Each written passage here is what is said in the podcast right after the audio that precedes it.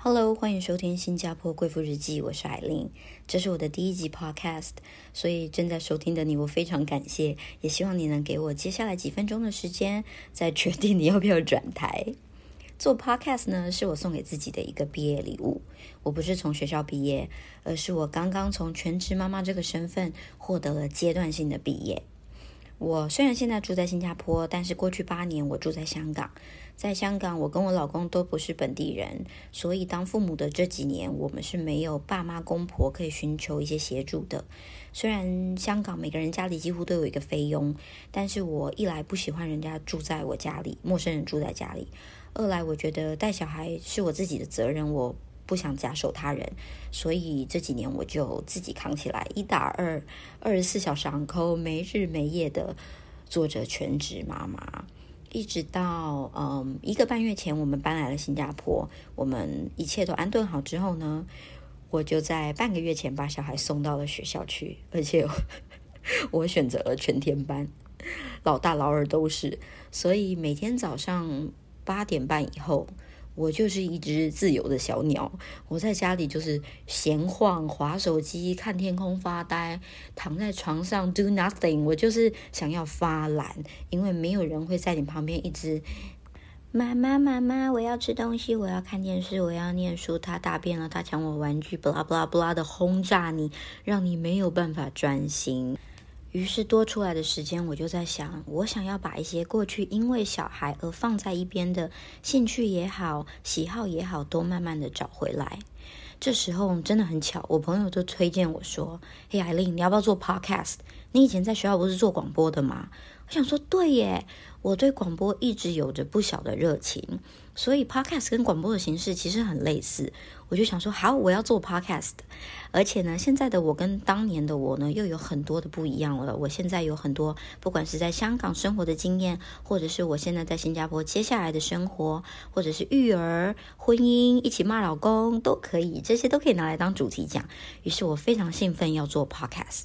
我会选在今天十二月三十一号录音呢，是因为二零二零年对我来说是一个身心灵备受折磨的一年。我相信对大家来讲都不好过，但是对我来讲是身心灵备受折磨的一年。我先讲身体的部分好了，因为当妈妈后啊，我真的就没有睡饱过了。以前我是一个一路要睡到下午一两点的人，可是当妈妈后，光是第一个月要亲喂母奶。真的半夜大概可能一个小时，甚至有时候小孩很夸张，十五二十分钟就在那边给你咿咿嗨嗨的，所以我的睡眠是一直被打断打断的。接着他们大了之后，白天起来你也不可能在那睡，让他们自己玩，你就开始照顾他们。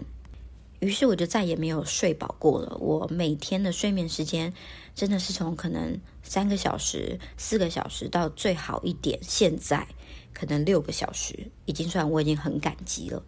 就这样子，长期快四年这样子没有睡饱，又带小孩这样劳累下来呢。我在今年四月的时候，我就生病了。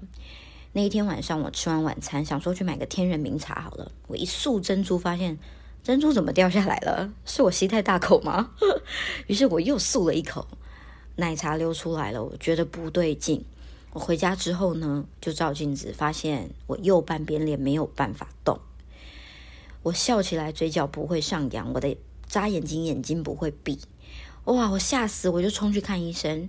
神经科医生说：“对，这就是呃颜面神经失调，你要先吃一个礼拜的类固醇，然后休息。”我问大概多久会好啊？他说：“呃，每个人情况不一定，可能三到六个月。”我想说也太久了。接着我又去看西呃中医，中医就把脉，然后说：“哦，你这个叫面瘫，面部瘫痪。”有可能是面部受到强风吹袭，面部的风寒。当然，如果你的身体压力大、情绪不好，都会加速它的产生。我就想说，那我怎么办呢？他说，那你就针灸啊，多针灸去刺激那个神经复原。于是我就毛起来，每两天就去针灸一次。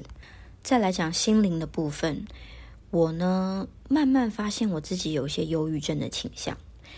先说，因为我在香港的时候，如果我被小孩逼得很崩溃的时候，我就会躲到厨房去喝个咖啡也好，洗个碗，就是不理他们一会儿，让自己喘口气。那厨房有一面窗户，看出去是一片海，海上面呢有船，有的时候阳光洒在那个海面上啊，反射出来波光粼粼的样子，好美哦。可是我却觉得那是遥不可及的一个画面，明明离我那么近。我发现我自己像一个犯人一样被关在监狱，然后很渴望外面的自由、外面的阳光、空气、水。有的时候我会没有理由的忽然陷入一种情绪的低潮，我感觉自己好像被关在一个一个密室里，然后四面的墙朝我压过来，然后我无处可逃。我开始意识到自己不对劲了，因为呢，我其实是一个本质上非常乐观的人，不管发生什么事，我永远会看好的那一面。但是当我意识到自己有这种不对的情绪的时候，我就去 Google 了，我发现对我也许真的有忧郁症的倾向。不是说你要到自残、自杀这种念头，你才是忧郁症。你情绪上开始莫名陷入低潮，有这种低落的感觉、提不起劲的感觉的时候，其实就是一种警讯了。所以身心灵双向的受到这种打击的时候，我就不知道我自己怎么会把自己逼到这个角落的。刚刚说到我去针灸，在针灸的那半个小时呢，所有的针插在我的头啊、我的脸上，我唯一能动的就是我的脑。所以我不得不去思考，说到底发生了什么事。后来我觉得，虽然我是一个很正面的人，我也很乐观，但也许就是这个特质害得我变成现在这个样子。因为呢，当我遇到不快乐的时候，我遇到问题的时候，我应该找人去哭诉，我甚至就是可以大吵大叫，就是把我这种不好的东西宣泄出去。可是我总是会跟自己说。没关系，你可以的，你可以撑下来的。你这么坚强，而且，呃，这是你选择的啊。带小孩哪个工作不辛苦？当妈妈辛苦，别人做工作也辛苦啊。我会一直用这种好听是，呃，正面思考去劝导我自己。其实难听就是，你又把它塞回你心里了。于是这些应该要放出去的坏能量，又被我换个方式的塞回我的心里，一点一滴累积下来，最后我的身体、我的心灵可能。都没有办法承受了，他们可能跟我求救，但我没有去正视他们，最后就一起爆炸了。那个时候我真的觉得哇，我被压垮了，一塌一塌糊涂，你知道吗？但是我真的很感谢，就是这个上帝都有冥冥中无形的安排。就在那个时候呢，我们就接到了要搬来新加坡的消息，因为老公工作的原因，我们有机会要换个城市生活了，换个国家生活。那个时候，老公一听到就觉得。对你有帮助，我们一定要做。因为对我老公来讲，我是最重要的。我的状态对他、对整个家来说都是最重要的。他觉得换个新的环境、新的生活，一切都会不一样，你会好转的。所以真的是到一个半月前，然后在这之前，我们先回台湾了。回台湾呢，因为有我妈妈的帮助，我有就是松了一点。接下来到新加坡之后，我真的就是马上送小孩去学校，然后老公也找了一个很大的房子，让整个家里的空间变好，就觉得心情也会变好。于是我就慢慢慢慢的有在调试我的心情啊，调试我的身体，真的觉得有改变。你知道吗？小孩去上学的第一天啊，我不是赶快冲去。呃，书店看书或者冲冲去 shopping，我就在家什么都不做的发懒了一天，这是一个很难得很难得的事情，因为我快四年没有这个资格，也没有这个时间跟机会去发懒。当你想要坐下来悠哉一下的时候，小孩可能就过来要你讲故事；当你可能想睡到一半的时候，小孩可能醒了要喝奶，一直一直你都没有自我的时间。我那在家发懒了一天之后，就是把我所有的负能量、所有的重担，就是想办法的甩开、甩开、甩开之后，我才能让好的东西进入我的身体，然后去做我想做的事情。我选择做 podcast，我觉得不管是 podcast 也好，还是我之后想要去学瑜伽啊、学插花啊这些事情，都是我想找回一些属于我自己的东西。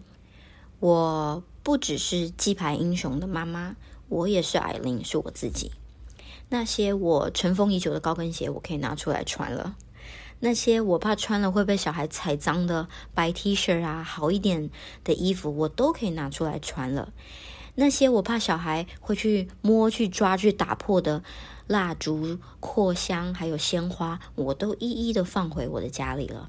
所以现在呢，我就试着让自己去借由以前我喜欢的那些小事物也好呢。